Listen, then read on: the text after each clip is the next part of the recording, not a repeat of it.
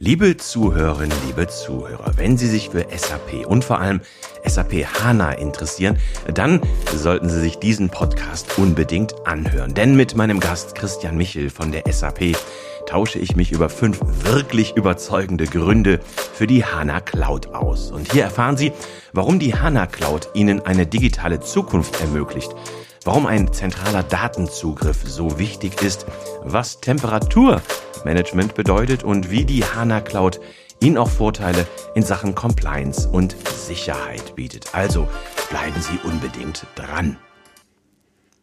Ja, einen schönen guten Tag, liebe Zuhörerinnen und Zuhörer. Mein Name ist Sven Hansel und ich begrüße Sie zu unserem Podcast. Heute fünf gute Gründe für die SAP HANA Cloud. Ja, gute und schnelle Entscheidungen zu treffen, brauchen Unternehmen auch schnellen Zugriff auf alle Daten. Und dafür benötigt man eine zentrale Datenplattform, die das möglich macht. Und diese Haltung, ja, die bestätigen auch zahlreiche Analysten. Da heißt es etwa, dass in vielen Unternehmen daran gearbeitet wird, die Anwendungslandschaft zu optimieren, ihre Weiterentwicklung zu beschleunigen und den Datenaustausch zu vereinfachen. Das heißt, das ist ein wichtiger, ein ganz essentieller Punkt für die Digitalisierung. Und das führt dazu, dass sich immer mehr Unternehmen auch mit einer Innovation wie der SAP HANA Cloud intensiv beschäftigen. Vielleicht ist es auch die Erwartungshaltung ihrer Kunden an digitale Kundenerlebnisse und vollständig integrierte Echtzeitabläufe. Oder es sind die Erkenntnisse aus industriellen Prozessen für die Produktionsoptimierung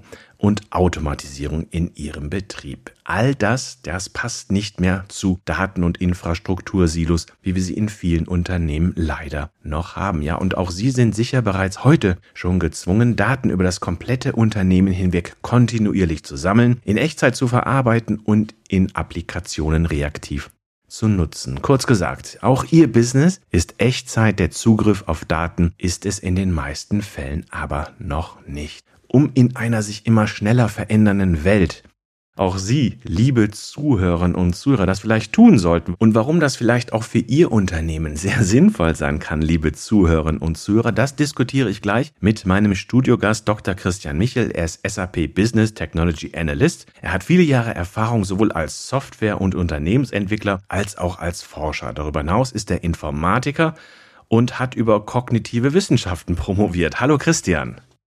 Ja, hallo Sven. Vielen Dank erstmal natürlich für die Einladung in diesen tollen Podcast und für die sehr sympathische Vorstellung meiner Person.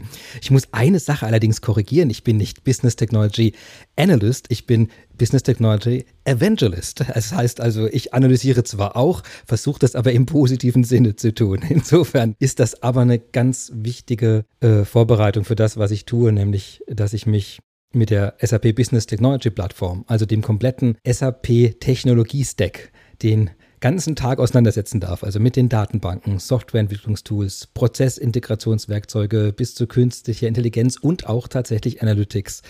Ja, das ist sozusagen mein Steckenpferd und da die richtigen Worte zu finden, dass man sich nicht im technischen Jargon verliert, sondern hoffentlich von allen Seiten verstanden wird, die nachher den Mehrwert von den Lösungen haben. Ja, das ist sehr gut. Das ist vor allem vorteilhaft für deinen Podcast, wenn man jemanden da hat, der den kompletten Rundumblick liefern kann. Christian, ich habe es eben angesprochen. Es ist zum einen haben wir die Situation, dass die, die Unternehmen also noch Silos haben. Auf der anderen Seite ähm, ist aber Echtzeit heute gefordert, nicht nur in den Werkshallen, sondern auch beim Kunden. Und wir haben es ja schon angesprochen, wir möchten ja viele Zuhörerinnen und Zuhörer abholen. Mal ganz kurz aus deiner Sicht, was ist die SAP HANA Cloud überhaupt und ja, wofür steht sie? Das ist natürlich die zentrale Frage am Anfang für das heutige Thema. Also SAP HANA Cloud, ich will mal ganz untechnisch erstmal antworten. Es geht immer um die Frage, wie schaffen wir es, dass die Menschen im Unternehmen schnelle Entscheidungen treffen können und das auf Basis ihrer Daten, die normalerweise im ganzen Unternehmen verteilt sind, dass die zu den Personen in Echtzeit kommen und so die Menschen, wir nennen es immer Live-Daten und Echtzeitentscheidungen treffen können für das. Also wenn man sich jetzt die Definition, also die Beschreibung auf unserer Produktseite anguckt, dann ist das liest sich das ein bisschen abstrakter. Da steht, SAP HANA Cloud ist eine vollständig verwaltete In-Memory Cloud Datenbank as a Service. Also SAP HANA, das ist quasi eins unserer großen Produkte rund um Datenbank und Datenbankplattformen, läuft in dem Fall also in der Cloud, also nicht auf dem Rechner der äh, der Firmen, sondern bei uns im Rechencenter oder bei unseren Partnerrechencentern und wird von uns vollständig verwaltet angeboten. Also alles, was Updates, äh, Maintenance, Wartung, auch Vergrößerung oder Verkleinerung von Instanzen oder irgendeine Art von Supportanfragen, die kommen, das ist alles Teil des Angebots. Und die HANA selbst, das ist nicht nur für die in der Cloud war, sondern generell für jede HANA, ist, dass es erstmal eine In-Memory Datenbank ist. Und das heißt, sie läuft im Arbeitsspeicher. Und das ist der sehr schnelle Speicher in jedem Computer. Also darüber macht man alle Berechnungen, alle Daten werden da reingeschoben, wenn man sie für die Software wirklich schnell verfügbar haben will. Und das ist sozusagen eine der schnellsten Datenbanken, die es gibt. Und weil sie im Arbeitsspeicher läuft, gibt es aber ein paar Optimierungsbedürfnisse, weil man aus ein paar Gründen nicht alles immer im Arbeitsspeicher machen möchte, auch wenn es der schnellste Weg ist, den man da hat. Und das ist unser Angebot. Okay, es sind ja schon ein paar Buzzwords sozusagen gefallen. Das ist Echtzeit, das ist Digitalisierung. Mhm. Das heißt, es gibt sicher Gründe dafür, dass man auf so ein Produkt zugreifen sollte. Jetzt haben wir ja gesagt, wir bringen mal fünf gute Gründe für Sie mit, liebe Zuhörerinnen und Zuhörer. Was wäre denn aus deiner Sicht wirklich der erste wichtige Grund, sich mit dem Thema SAP HANA Cloud auseinanderzusetzen? Ja, der erste Grund ist, ich habe es ja gerade schon mal das Thema Cloud erwähnt. Und die HANA Cloud ist ein Teil unseres cloud-basierten Technologie-Stacks. Und der erste gute Grund für die HANA in der Cloud ist also, die HANA in der Cloud zu haben. Und das Thema Cloud hat eigentlich vor allem zwei Vorteile. Das eine ist, ähm, man kann beliebig skalieren und es ist, wird für einen gemanagt. Man muss das nicht selbst machen. Also dieses vollständig verwaltet, also für einen gemanagt in der, heißt dann, dass jemand anderes sich um alle Services außenrum kümmert. Und man der Service ist auch jederzeit verfügbar. Also um das am Beispiel zu machen, wenn man früher eine HANA für sich selbst im Unternehmen aufbauen wollte, dann hat es ja eine ganze Weile gedauert, bis man das überhaupt beschafft hat, aufgebaut hat, installiert hat, geklärt hat, wer wann wofür zuständig ist. Dann hat es Monate gedauert, bis man die Datenbank wirklich einsetzen konnte. Und in der Cloud ist das natürlich ganz anders. Also du könntest jetzt einfach auf den SAP Store gehen, also auf die Webseite unseres SAP Stores, dort einen Pay-as-you-go-Vertrag abschließen und dann quasi nach fünf Minuten ins Cockpit reingehen und deine eigene HANA Cloud-Instanz aktivieren. Und das heißt, heute ist dieser Schritt nur noch quasi die Dauer, die das Registrieren äh, dauert, da im Weg. Und das ist einfach, das ist die Cloud. Und jetzt, wenn man sagt, ich habe vielleicht heute eine für 64 Gigabyte gebraucht, nächste Woche brauche ich eine für 128 Gigabyte oder irgendwann ein Terabyte, dann kann man das beliebig hochskalieren. Und das ist in der Cloud quasi der große Vorteil. Und man hat nichts damit zu tun. Da muss man nicht andere Geräte reinschieben, irgendwas austauschen, sondern das ist Teil dieses Angebots. Wenn man das selbst bei sich betreibt und nicht in der Cloud, dann haben wir oft das gleiche Problem, das Leute beim, beim Autokauf zum Beispiel haben. Wenn ich ein Auto kaufe, dann planen Privatleute ja meistens so, dass sie schauen, was ist die maximale Strecke, die ich machen könnte und was ist die maximale Anzahl, die ich realistisch noch transportieren muss. Vielleicht gibt es einmal im Jahr einen Sommerurlaub bei dem man dann 1000 Kilometer fährt mit fünf Personen im Auto. Also kauft man ein Auto, das dafür ausgelegt ist. Jetzt benutzt man aber ja 99 Prozent der Zeit das Auto für was ganz anderes. Nämlich für diese typische Weg zur Arbeit Kurzstrecke und nur eine Person sitzt drin. Und das gleiche ist bei der Datenbank der Fall. Also wenn man irgendwann äh, Peak Loads hast, also höhere Lasten, zum Beispiel wenn irgendwelche Quartalsenden anstehen oder irgendwelche besonderen Verkaufsaktionen, irgendwie Black, Black Monday, Blue Friday und was auch immer. Diese Sachen, plötzlich ist sehr viel Last auf den Systemen und die Datenbank muss sehr viel mehr leisten als das. Und jetzt wäre in dieser On-Prem-Welt, in den lokalen Systemen früher, immer die Konsequenz gewesen, man muss das System für diese Maximallast die ganze Zeit auslegen und laufen lassen. Und das wie beim Auto eben auch, man fährt alleine in einem Fünfsitzer. Und das ist bei der Cloud nicht mehr der Fall, sondern man kann das immer wieder entsprechend der Nutzung und der Szenarien einfach hochfahren, mehr CPU-Leistung reinmachen, mehr, mehr RAM hinten dran schieben. Und das ist einer der riesigen Vorteile, weil das viel kosteneffizienter ist. Und das nennt man dann heute Elastizität. Ich kann mir dann also die Fahrgemeinschaft in der Cloud bilden. Das ist ja auch ein guter Grund für viele mittelständische genau. Unternehmen, wenn man da auch Sachen automatisieren kann. Das ist ja ein Problem mit dem Fachkräftemangel. IT-Fachkräftemangel ist ja ein Thema, das uns alle beschäftigt. Okay, diesen Grund habe ich sehr gut verstanden mit der Cloud und was das an Flexibilität bringt und an Skalierbarkeit. Kommen wir direkt mal zu Grund 2. Was hast du da noch mitgebracht? Ja, das wäre jetzt, ich habe ja versprochen, heute ein paar mitzubringen. Deswegen, hier geht es um das Stichwort flexibler Speicherungsoptionen. Und ich habe das vielleicht vorhin schon mal angedeutet, weil es jetzt abstrakter klingen mag, als es eigentlich ist.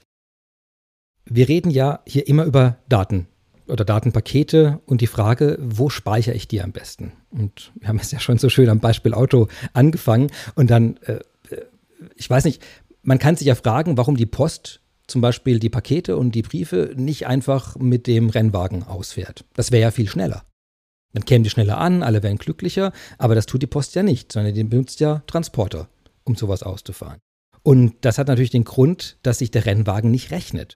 Und das heißt, es gibt Dinge, da würde es sich aber lohnen, mit dem Rennwagen zu fahren. Und bei manchen Sachen will ich lieber eine riesige Last in einem großen Laster transportieren können, weil es einfach kosteneffizienter ist. Und das möchte man bei Daten ganz genauso haben. Wir haben immer die Herausforderung, dass eben die Komponenten, die am schnellsten arbeiten, sind typischerweise auch die teuersten. Und die Komponenten, die am langsamsten sind, die sind viel günstiger. Also möchte ich äh, Daten so speichern, dass die, die ich viel benutze, in diesem teuren Teil sozusagen drin sind, aber alle, die ich wenig benutze, in dem günstigen. Das Stichwort dazu ist die Datenpyramide. Das sieht man ganz oft, so eine Pyramidendarstellung wo man unten dieser breite Sockel von der Pyramide, das sind die Daten, die man eigentlich irgendwo mal vielleicht vorhalten muss für irgendwann, für ein, für ein Audit, für irgendwelche Speicherungen, für später, wo man nicht aktiv mitarbeitet. Und ganz oben an der Spitze, diese kleine, kleine Ecke oben von der Pyramide, das ist eigentlich nur der Teil, mit dem die Mitarbeiter den ganzen Tag arbeiten wollen. Denn wie gesagt, umso weiter ich nach oben gehe, umso näher bin ich am Businessprozess in der Pyramide, aber umso teurer wird auch die Verarbeitung der Daten. Also es wird, obwohl es auf verschiedene Strukturen verlegt wird, für den Programmierer nicht komplexer dadurch. Aber dadurch habe ich einen Teil auf einem Data Lake liegen, einen Teil auf einem Native Storage, also auf Disks und SSDs und den anderen Teil, der eben maximal schnell sein soll, der ist dann tatsächlich im Arbeitsspeicher. Mhm, und ich weiß von dir, dass bei der SAP, es gibt auch ein Beispiel sogar von einem Unternehmen oder einer Organisation, die mit dieser Möglichkeit ähm, sehr viel Effizienzgewinne erzielt hat, richtig? Ja, es gibt sogar sehr viele davon. Ähm, es ist manchmal gar nicht so leicht, aber das, äh, manchmal ist es ja, die Businessprozesse sind ja manchmal recht komplex und dann ist die Geschichte gar nicht so leicht zu erzählen. Aber es gibt eine Story, an die ich gerade denke, äh, von der National Hockey League und vielleicht hast du auch gerade an die gedacht. Da das ist also, also die Eishockey-Liga ist ja in den USA sehr, sehr groß. Mhm. Und die spielen natürlich entsprechend und die wollen es auch entsprechend modern machen. Was die heute machen, ist, die machen Live-Tracking. Die, also der Puck im Spiel, der wird die ganze Zeit live getrackt, wo der wann ist, wer von wem er angespielt wird. Die ganzen Biodaten aller Spieler auf dem Feld werden in Echtzeit mitgeschrieben. Das heißt, die haben jetzt mindestens 30 Gigabyte pro Spiel, die auftauchen. Und die wollen jetzt in Echtzeit analysiert werden. Und in jedem Spiel möchte man ja auch die Spiele miteinander korrelieren. Also habe ich 30 GB plus 30 GB plus 30 GB. Das heißt, da bin ich ja schnell im Multiterabyte-Bereich, in dem ich Dinge vergleichen will. Und Eishockey-Liga läuft jetzt nicht schlecht bei denen, aber die haben jetzt auch nicht Interesse, mehrere Millionen für, nur für die Datenverarbeitung auszugeben im Monat. Und deswegen braucht es da, und die benutzen die sehr intensiv, eben genau dieses intelligente Shiften der Daten, die ich tatsächlich in der Analyse brauche, auf diesen In-Memory-Teil, also im Arbeitsspeicher im Schnellen, und die anderen Sachen nach unten in die entsprechenden, äh, entsprechenden langsameren Strukturen, aber dann auch günstigeren. Und wenn man die nicht braucht, warum sollte ich es dann teuer anlegen? Eben, das kostet immer sehr viel Geld. Gut, Skalierbarkeit wir, Flexibilität haben wir. Sparen Geld durch die Datenpyramide. Jetzt bin ich schon gespannt auf den nächsten Grund Nummer drei. Es wird ja immer besser hier. ja, ist ein großes Fest der Features hier. ja, ja, der dritte Grund, den ich mitgebracht habe, ist der des Datenzugriffs. Denn ähm, alles, was ich bisher beschrieben habe, das, äh, das sind wir einfach mal davon ausgegangen, dass die Daten in der HANA schon liegen oder irgendwie dran angeschlossen wurden. Und das ist äh, ein bisschen voreilig sozusagen, denn das ist eine der großen Herausforderungen Unternehmen heute, denn Die meisten Unternehmen haben sehr viele Daten, aber die sind unverbunden. Die liegen irgendwo in einzelnen Datensilos. Also Daten aus den Produktionsanlagen, Daten aus dem Vertrieb, Daten über den Lieferstatus, die Stammdaten über Kunden und Produkte. Und das alles sind getrennte Systeme, zumindest in vielen Unternehmen noch. Und wir wollen ja, dass solche Silos zusammengeführt werden können. Und das ist ohne eine HANA Cloud gar nicht so trivial. Und deswegen benutzt man dann hier die HANA Cloud für so einen als, als zentralen Zugriffslayer. Das heißt, um die, um dann virtuell das Ganze wiederum als eines zu behandeln, obwohl es SAP, Non-SAP-Systeme, verschiedenste Cloud-On-Prem-Sachen sind und ich kann überall drauf zugreifen, um diese Rundumvernetzung herzustellen. Es gibt da zahlreiche Beispiele auf den SAP-Seiten und ich möchte zwei Beispiele nochmal kurz erwähnen, weil NHL sagen sie vielleicht, ja, das Nordamerika, die sind schon sehr weit. Aber ja, es gibt auch viele europäische Unternehmen, beispielsweise die Brenntag oder die Geberit. Wenn du ganz kurz, Christian, nochmal einen Satz dazu verlieren könntest. Ja, ja, gerne auch mehrere, wenn ich darf.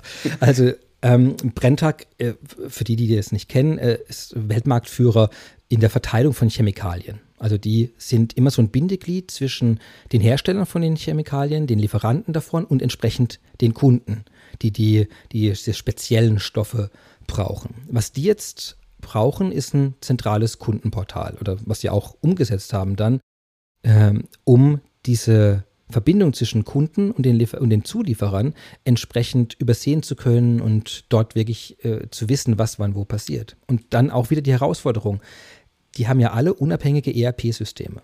SAP, Non-SAP, Cloud und On-Prem-Systeme. Und zwischen den Systemen sind oft die Daten auch nicht harmonisiert. Das heißt, äh, in dem einen heißt das Produkt anders als im anderen. Andere Abkürzungen werden verwendet. Also so ein typisches Stammdatenproblem, wo man sagt, die, die sind nicht aufeinander abgestimmt, die Arten, wie die bezeichnet werden. Und das heißt, über so einen Prozess dann Ende zu Ende ein Logging zu machen. Okay, ist die Lieferung jetzt tatsächlich eingegangen beim Endkunden? Was ist der Status? Wo ist das? Ist in so einem Konzept, in so einem Setup wirklich, wirklich eine Herausforderung. Und die Integrationsprojekte haben entsprechend lange gedauert, wenn neue Kunden oder neue Zulieferer dazu kamen. Und die benutzen jetzt genau die HANA Cloud als diesen virtuellen Zugriffslayer, der sozusagen alles alles als alles erscheinen lässt, als wäre es einer. Also Stichworte sind dann SDI und SDA, also Smart Data Integration und Smart Data Access. Das sind Fähigkeiten, die eingebaut sind in, das, in die Umgebung, um sowas zusammenzubringen. Mhm, das ist ein, ein wichtiger Grund. Dann vermeidet man eben diese Silos. Die scheinen ja in der Tat eine große Herausforderung in diesen Tagen zu sein. Wir schreiten weiter. Grund Nummer vier. Bitteschön. Ja, jetzt äh, haben wir die Daten also verbunden und haben die Daten in der Datenbank liegen und können die dynamisch eben in günstigere Speichermethoden oder in die schnellsten Speichermethoden hin und her bewegen. Jetzt ist der, der nächste Grund äh, für eine HANA Cloud ist, dass ich die Intelligenz, um mit Daten zu arbeiten, in der Datenbankplattform drin habe. Also vielleicht mal kurz Beispiel Machine Learning. Mhm. Ist ja sehr beliebt heute. Es ist ein extrem beliebtes Thema und die Herausforderung bei Machine Learning ist ja genau das. Man, man trainiert ja den Algorithmus anhand der Daten, die man schon hat. Das heißt, man braucht irgendwo einen riesigen Datenpool, möglichst groß, anhand der, dessen ich die Daten äh, in den Machine Learning Algorithmus reinschicke und der dann irgendwann die Entscheidungen treffen kann, besser hoffentlich, als ein Mensch das tun kann. Und das jetzt zusammenzubringen, ist nicht ganz trivial, weil wir klassisch beim Programmieren ja so arbeiten, dass es irgendwo eine Software gibt und irgendwo gibt es einen Datenspeicher. Also jetzt vielleicht fällt mir doch ein Beispiel ein aus der Küche. Ich hoffe, du verzeihst mir, dass ich heute sehr kulinarisch werde hier. Sehr gerne, ich kriege Hunger schon. also das ist ein bisschen wie in der Küche. Wenn ich, ich, ich stehe am Schneidebrett irgendwo und äh, möchte was kochen. Und dann laufe ich immer zum Kühlschrank, das ist quasi meine Datenbank. Da drin liegt mein Gemüse, da drin liegt meine, äh, meine Butter, da drin liegt meine Milch. Und jedes Mal, wenn ich das brauche, laufe ich wieder zum Kühlschrank, hole das raus, lege es auf mein Schneidebrett oder äh, rühre es durch, äh, bringe es zusammen, würze und dann am Ende lege ich es wieder zurück in meinen Kühlschrank, um es aufzubewahren. Und das heißt, dieser Weg zwischen der Datenbank und dem Schneidebrett, was die Software quasi bei uns wäre, der ist ja recht lange und der kostet Zeit. Jetzt ist unser Ziel ja immer Live-Daten, also möglichst in Echtzeit dieses ganze komplexe System, was wir haben, was Businessprozesse einfach umfasst, die vielen ERP- und Non-ERP-Systeme über mehrere Firmen hinweg, dass wir die schnell, möglichst schnell, am besten in Echtzeit zusammenkriegen. Und wenn also ein Programm immer außerhalb der Datenbank liegt, dann verlieren wir zwangsläufig viel Zeit. Nämlich genau den, den es braucht, vom Schneidebrett zum Kühlschrank zu laufen, also von der Software da wieder rein. Und deswegen, und bei der HANA Cloud ist das eingebaut. Das heißt, die Daten, die, diese Intelligenz, Machine Learning Algorithmen zu trainieren oder einen Predictive-Algorithmus auszuwerten oder Graphen entlang zu laufen. Das ist einfach Teil der Struktur dort. Das heißt, ich kann dort mit dem Zugriff auf die Daten gleichzeitig auch schon solche Algorithmen auf die Daten ausführen und habe sozusagen das Schneidbrett und da hört die Metapher jetzt auf, sinnvoll zu sein, glaube ich. Also der Mixer ist sozusagen im Kühlschrank eingebaut. Das ist so ein bisschen die Sache. Und dann sind da auch wieder Komponenten, eine PAL, äh, ein APL, also Automated Predictive Library, solche Namen sind das dann. Aber das wollten wir in dieser Folge ja nicht weiter vertiefen. Aber das ist der große Punkt. Die Intelligenz, die ist direkt und die Fähigkeiten damit zu arbeiten, direkt an den Daten und nicht separiert davon. Ich lerne, Christian, SAP HANA Cloud ist sehr vielseitig. Von der Fahrgemeinschaft bis über Schneidebretter ist alles drin. Also das ähm, kann wirklich sehr viel. Wir erreichen schon das Finale, liebe Zuhörerinnen und Zuhörer. Grund Nummer 5, das große Finale, jetzt für dich. ja, es ist natürlich das große Thema, das äh, fast so ein Metathema ist, nämlich ähm, Sicherheit. Äh, Sicherheit und Compliance-Themen. Also wir haben ja rund um die DSGVO ja auch viel Erfahrung mittlerweile gemacht, welche Schritte man gehen muss, um die eigenen, um mit Daten sauber zu arbeiten, dass nur die Personen zugreifen dürfen auf die Daten, die auch wirklich dafür freigegeben wurden. Und dafür braucht es Mechanismen wiederum. Und auch das möchte man als Teil der Datenbank haben. Also ich brauche ich brauche zum Beispiel einen klaren Zugangspunkt, um zu wissen, wer wann auf die Daten zugegriffen hat. Ich habe vorhin gesagt, ganz viele Szenarien ohne HANA Cloud sind ja oft so dezentral. Das heißt, da ist eine Datenbank mal für den HR, eine für die Produktion und da kann ich gar, wenn dann nacheinander zugegriffen wird, da gibt es kein Logging oder keinen Zugriffsmechanismus, der ganz sauber nachvollziehbar macht, okay, wer hat denn jetzt tatsächlich wann, wo auf die Daten zugegriffen? Und hier ist so ein Mechanismus natürlich drin, um das Monitoring dann zu ermöglichen. Und ein zweites Thema ist, wie, wie mache ich es? Weil wir müssen ja trotzdem oft mit den Daten arbeiten. Wir haben aber viele Auflagen, was wir mit den Daten machen dürfen und was nicht und wofür sie freigegeben wurden. Also ist ein großes Bedürfnis, ich möchte Daten anonymisieren. Ich will zwar mit diesem Typ Datum arbeiten, aber ich will nicht, dass die Adresse, die Name, diese kritischen Informationen noch in diesem Datensatz drin sind. Und dafür gibt es hier zum Beispiel die Möglichkeiten, diese Daten zu anonymisieren, um dann mit ihnen in Testsystemen, in, in allen möglichen Szenarien dann doch arbeiten zu können, damit realistische Daten zu haben. Weil das ist ja oft wichtig für uns, dass wir nicht mit irgendwelchen simulierten Daten nur arbeiten, weil die könnten Eigenschaften haben, die wir nachher im echten System ja gar nicht mehr haben. Insofern ist es ganz wichtig, äh, echte Daten als Basis zu haben und die dann so umzuformen, dass dass sie nicht mehr personenbezogen sind und damit die entsprechenden Anforderungen auch wirklich erfüllen können. Und das ist also ein sehr wichtiger Metagrund für die HANA Cloud. Das senkt auch die Risiken in vielen Unternehmen. Ja. Christian, wenn ich jetzt ehrlich sein würde, müsste ich jetzt sagen, jetzt bekommen wir noch einen weiteren Grund von dir geliefert, der Grund Nummer 6. Aber ähm, sagen wir mal ein Metagrund, wie du so schön gesagt hast, ist das, es gibt viele Möglichkeiten für unsere Zuhörerinnen und Zuhörer, recht einfach und zügig und komfortabel in das Thema SAP HANA Cloud auch einzusteigen, richtig? Ja, extrem einfach sogar. Ich äh, erinnere mich noch an eine Zeit, da war das nicht so einfach, an solche Sachen ranzukommen. Und mittlerweile, ich habe es vorhin schon mal angedeutet, ist es wirklich äh, eine Sache von ein paar Minuten. Es gibt zum einen das kostenlose Trial ich weiß gar nicht, was das deutsche Wort für Trial ist, ausprobieren. Ähm, naja, Testversion hat man früher gesagt. Testversion ist sehr schön, das nehme ich, genau. Also es gibt eine kostenlose Testversion, die ist eigentlich eingebettet. Wir haben für die SAP Business Technology Plattform, wie gesagt, das ist der gesamte Technologielayer. Für den gesamthaft gibt es eine Testumgebung. Und die kann man einfach online, einfach danach suchen, Business Technology Plattform Trial, ähm, kann man sich das holen und da drin einfach den HANA Cloud Service aktivieren und dann kann man die schon ausprobieren. So einfach ist das dann. Und ihr habt einen Workshop im November, richtig? Und einen Workshop für Menschen, die äh, das vielleicht nicht ganz alleine durchprobieren, exerzieren wollen. Und angeleitet von Experten gibt es im November den HANA Cloud Experience Workshop. Am 10.11. ist der.